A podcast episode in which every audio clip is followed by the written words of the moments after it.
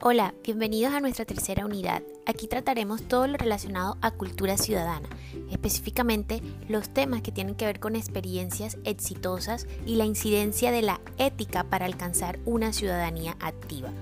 En la misma unidad también revisaremos lo relacionado con conflicto y convivencia pacífica en ciudadanos, ciudadanas, ciudadanías multiculturales y la reivindicación del rol de la mujer en el espacio democrático. Los interrogantes que nos vamos a hacer en esta primera unidad están relacionados con qué es cultura ciudadana o qué entiendo por cultura ciudadana. Seguidamente, nosotros como parte activa de la sociedad tenemos que preguntarnos o interrogarnos de una manera asertiva cuál es el rol que juega la comunicación en el cumplimiento de ciudadanía por parte de los asociados. Por último, entonces nosotros entraremos a verificar cuáles son esos objetivos que debemos cumplir para alcanzar una ciudadanía activa en medio de ese proceso pedagógico de la cultura ciudadana.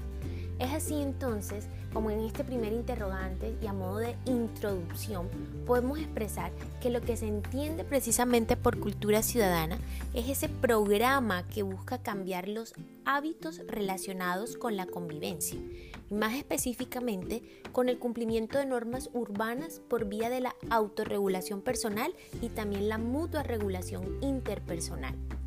Cuando hacemos alusión a este tópico específico relacionado con la comunicación, debemos tener presente que ésta debe cumplir unos requisitos indispensables o sine qua non para poder realizar la ciudadanía de una manera activa. La comunicación en medio de la cultura ciudadana debe ser asertiva, debe ser positiva y debe ser reflexiva. Además de eso, debe existir un engranaje en cuanto en relacionado con la comunicación y la efectividad del lenguaje, toda vez que este debe ser no violento.